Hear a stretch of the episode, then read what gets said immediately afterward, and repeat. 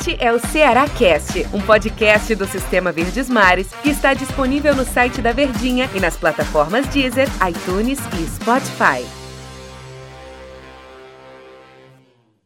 Olá pessoal, um abraço para todos vocês, sejam bem-vindos. Estamos começando mais um episódio aqui do Seracast, um espaço reservado para o Vozão. A todos vocês sejam muito bem-vindos. Eu sou o Antero Neto, estou ao lado aqui do André Almeida. Tudo bem, André? Tudo tranquilo, Antero. Um grande abraço a você, um prazer estar aqui falando mais uma vez com os torcedores alvinegros no Cearacast. André, você lembra que alguns episódios atrás a gente pediu para o pessoal mandar sugestão? E a turma mandou, viu? E a turma tá mandando. Tá mandando e boas sugestões. Pois é, você pode continuar continuar mandando a sua sugestão de assuntos aqui para o Cearacast que a gente debate. Pode ser através das nossas redes sociais, por exemplo, lá no, no Instagram do André, arroba André Almeida C. No Twitter é a mesma coisa, arroba André Almeida C. Lá no meu Insta, arroba Antero Neto, tudo juntinho. E no Twitter é o arroba Antero Underline Neto. O Michel, que é do bairro Dias Macedo, aqui de Fortaleza, aqui da capital, ele mandou uma sugestão, uma pergunta. Na verdade, ele mandou uma pergunta. E ela é muito boa. Virou uma pergunta que virou pauta. Que virou pauta. E tema de um podcast. Exatamente. Que ele faz, né, aquela referência de que 2021 o Ceará vai participar de muitas competições. Já tem Campeonato Cearense, Copa do Nordeste, Copa do Brasil e Campeonato Brasileiro. E muito provavelmente uma Copa Sul-Americana que vai ser em fase de grupos. Ainda tem esse aspecto diferente, o calendário vai ser bem cheio. E aí ele divide por setores. E aí eu vou passo a passo com você aqui, André, e o pessoal que está acompanhando o nosso podcast. Por Vamos exemplo, lá.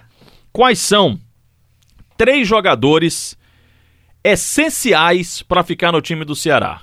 Rapaz. Três essa... jogadores que se olha e diz assim, ó, esses caras aqui você não pode perder. Essa pergunta é muito boa e a gente vai trazer para a realidade esportiva, uhum. pelos jogadores que mais é, mereceram destaque nessa temporada. Primeiro, Vina, acho que é inquestionável, né? Você tá comigo nessa? Tô. Vina, que é o artilheiro, líder em assistências, o ponto de desequilíbrio do Ceará na temporada, acho que foi o Vina. Só lembrando que o Vina tem contrato até o final do ano. Só se alguém vier aqui para pagar a multa rescisória do Vina. E sobre multa, sobre dinheiro, tem um outro tópico aqui que ele mandou que a gente chega já lá. Mas o Vina, acho que o torcedor. Tanto é que fez até campanha nas redes sociais, né? Hashtag renova Vina para ampliar esse vínculo, aumentar a multa ainda mais. E já falei anteriormente, para mim é o melhor meia do Campeonato Brasileiro. Então acho que esse é o primeiro nome. Segundo, o Fernando Sobral. Faz também um ótimo Campeonato Brasileiro, uma ótima temporada, na verdade. Foi muito importante na conquista da Copa do Nordeste. Fernando Sobral, que já jogou de ponta, pela direita, pela esquerda, segundo volante, primeiro volante, mas para mim ele se encontrou mais como volante mesmo no meio de campo ao lado do Fabinho. Então é um jogador que tem contribuído demais. E ainda mais pensando em manutenção do Guto Ferreira. É um jogador que se encaixa muito bem no modelo de jogo do treinador Alvinegro. E para fechar a minha lista, meu top 3, ficaria com Bruno Pacheco. Acho que foi uma ótima contratação que o Ceará fez para essa temporada. E porque, Antero, lateral esquerdo é uma posição que no Brasil especificamente é muito difícil. Eu tinha pensado no lateral direito.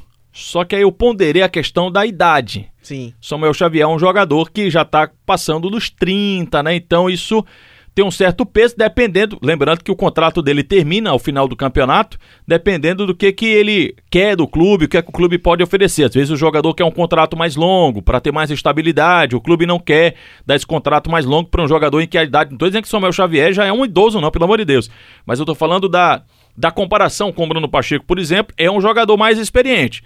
E aí, por isso que eu ponderei, eu tinha pensado aqui no Samuel Xavier também, mas tô contigo, pode ficar com o Bruno Pacheco também. Fechou o top 3 então? É que o cara perguntou o jogador. Porque se ele tivesse perguntado, se ele tivesse deixado em aberto, eu tirava um desses aí e deixava o Guto. Verdade. Guto Ferreira, né? É porque ele pediu especificamente três jogadores, por isso que a gente foi ali para dentro de campo, né? Inclusive, os jogadores passam muito pelo Guto, né? Porque eles se encontraram no modelo, no sistema do Guto. E há quanto tempo que o Ceará também não começa uma temporada com um treinador muito bem consolidado, né? Como o Guto vai começar, caso permaneça, claro, no Alvinegro. Aí o Michel também perguntou aqui: quais os três jogadores seriam vendidos para fazer caixa para contratação? Aqui não é baranga, não, não é bucha de canhão, não. Bom jogador, mas que você diz assim: rapaz, esse cara tá muito valorizado. Vamos vender o que a gente não vai sentir muita ausência dele, ao mesmo tempo a gente vai ganhar uma grana. Acho que o jogador que vai vender e não vai sentir muita falta vai ser até difícil, porque os jogadores que a gente vai apontar aqui são alguns dos principais. atletas do Ceará também nessa temporada. Eu Mas, procuro aqui, já adianto que eu não sei se eu tenho três nomes, não. Rapaz, eu tenho. Mas tirando o top 3, vamos lá. Vamos nós. Tirando o nosso top 3 que a gente já listou anteriormente. Primeiro, Clebão. É um jogador que faz uma boa temporada também. Foi importante na Série A, primeira vez que ele está disputando a Série A de Campeonato Brasileiro, mas que é um jogador 23 anos, jovem, centroavante, alto, bom finalizador e que tem uma característica que também está em falta, é escassa no futebol brasileiro, que é esse centroavante referência que volta para marcar, que ajuda também pressionando a saída de bola do adversário e que a informação que a gente tem é que o Ceará já recebeu várias sondagens pelo Isso. Clebão. Até na casa ali dos 13 milhões. Então é um jogador que fatalmente será sediado no final da temporada quando vier, é, a- quando a janela de transferência for aberta. E E, ainda- acho que o Ceará até Ah. já tá pensando no negócio que vai fazer no Clebão. Já tá meio que imaginando que vai acabar vendendo, então é um jogador que pensa que vai fazer um bom caixa. E ainda tem um outro ponto, que é o quanto que o Ceará pagou por esse jogador. O O custo-benefício. custo-benefício. O Ceará pagou muito pouco e pode ter uma margem de lucro assim lá em cima. Então, Clebão primeiro. Quem, ser- quem seriam os outros dois? O segundo, vou, vou falar um jogador que É até meio cruel, porque parece que o cara não é importante. Não, o cara é, É, importante, ele é importante. mas que pode ser substituído, né? Estamos vendo também as possibilidades de bons negócios que Sim. o Ceará pode fazer. Com valorização de jogador e garantindo retorno econômico até de quem já deu retorno esportivo. Retorno técnico dentro de campo. Sim.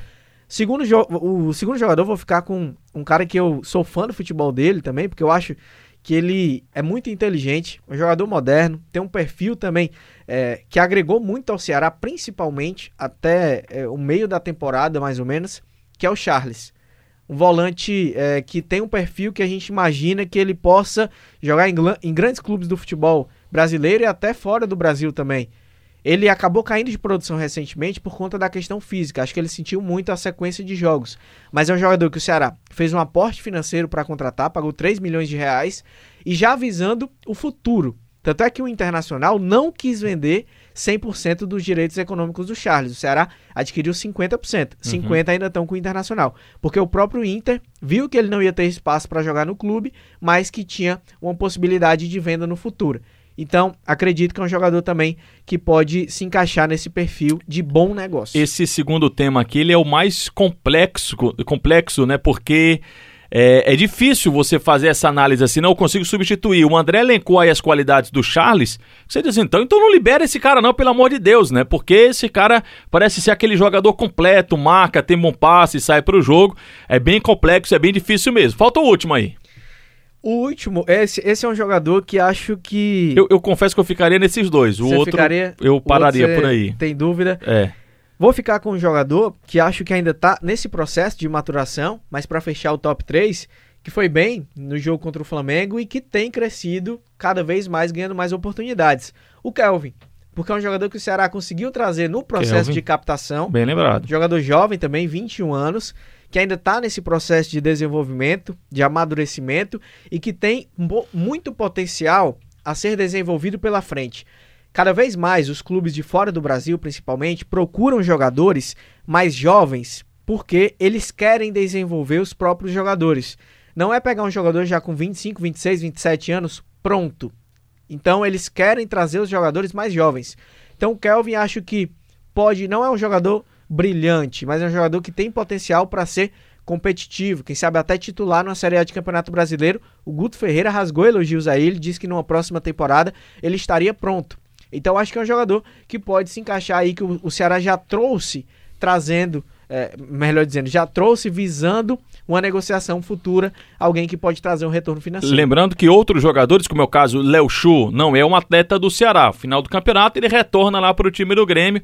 Aí é uma a questão de contratar. Não tem esse ponto, não. Quem que o Ceará poderia contratar do elenco, mas não tem, não. Tem o último aqui que o Michel mandou pra gente, que é três jogadores hoje que podem ser mandados embora para dar espaço para novos integrantes no Vozão. É a terceira e última dele.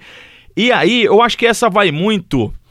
é, eu acho que não vai precisar nem muito esforço. Eu acho que tem muita questão do fim de contrato. Deixa eu me antecipar aqui. Bachola. Não, não vai fazer falta. É um jogador que o contrato está terminando e o Sará certamente não vai renovar. Esse já vai dar espaço. De um jogador, certamente tem um salário um pouquinho mais alto, jogador em que criou-se muita expectativa também. Então esse abre espaço. Ricardinho, Também acho que o fica. Ceará não vai renovar. O Ricardinho, ele tá na história do clube, sem sombra de dúvidas. É ídolo. É ídolo, incontestável, um dos maiores da história do time do Ceará. Maior número, quantidade absurda de, de jogos também. Mas é um atleta que o contrato está terminando. Um atleta que tem muito holofote em cima e acho que o Ceará também não vai renovar contrato com esse jogador. Então, a gente tem dois aí. E um outro, que para mim, ele tem contrato, mas que ele pode ser, não mandado embora, mas pode se chegar a uma negociação para abrir espaço, pode ser até bom para ele, que é o Wesley que é um outro jogador que se joga uma responsabilidade muito grande e já uma duas temporadas uma inicialmente por causa das contusões, agora mesmo na questão técnica, ele não tem entregado, ele que é sempre vai carregar esse peso da maior contratação da história do time do Ceará. Tô contigo, Antero. Esse top 3 aí tá bem fechado também. E alguns outros nomes até poderiam estar nessa lista, né? Acho que o torcedor do Ceará vê, por exemplo, Diogo Silva, um goleiro que foi titular em 2019, mas que é a terceira opção. O contrato agora. também está terminando agora. também encerrando. O próprio Fernando Praz, acho que é difícil ficar. O contrato se encerra agora. Acabou indo para a reserva do Richard, o Richard que tem contrato mais longo, então o Ceará talvez não renove com ele. Então, é, a lista também é mais extensa. É, é alguns- diferente, por exemplo, de William Oliveira. Também o contrato dele está terminando agora. Tem que ver se o Ceará tem o interesse de renovar com esse jogador. Eu não, não é, eu, eu faria um pouquinho de esforço para contar ainda com o William. Acho que também é um jogador que teria qualidade para agregar.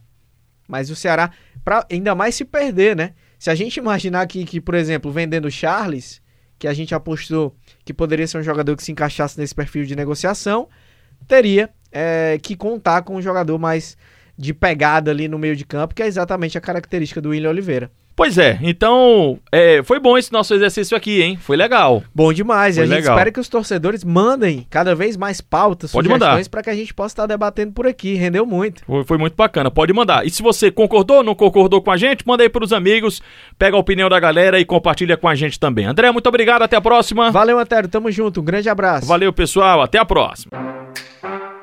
Este é o Ceará Cast, um podcast do Sistema Verdes Mares que está disponível no site da Verdinha e nas plataformas Deezer, iTunes e Spotify.